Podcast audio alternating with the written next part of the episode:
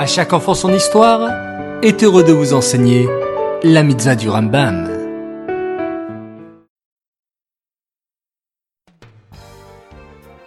Bonjour les enfants, Bokertov, content de vous retrouver, j'espère que vous êtes en pleine forme. Baou Hashem. Aujourd'hui, nous avons trois mitzvot du Rambam, écoutez bien. La mitzvah positive numéro 68, il s'agit du commandement qui nous a été enjoint concernant l'offrande du grand Sanhédrin lorsque par erreur il a pris une décision contraire à la tradition.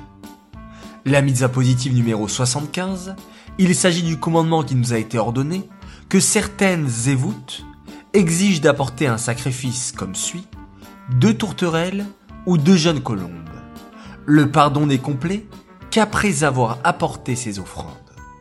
Enfin, la mitzvah positive numéro 76, il s'agit du commandement qui nous a été ordonné, selon lequel chaque yolédette devait apporter un sacrifice, un corban d'une année, comme corbanola, et une jeune colombe ou une tourterelle, comme korban khatat.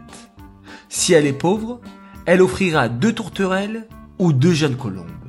L'une pour corbanola, l'autre pour le korban khatat. Le pardon n'est complet qu'après avoir apporté ses offrandes. Mais qu'est-ce que le Sanhédrin Ce sont 71 juges, des Dayanim, qui se réunissaient à Yerushalayim dans le Beth Amikdash pour juger les grandes décisions du peuple juif.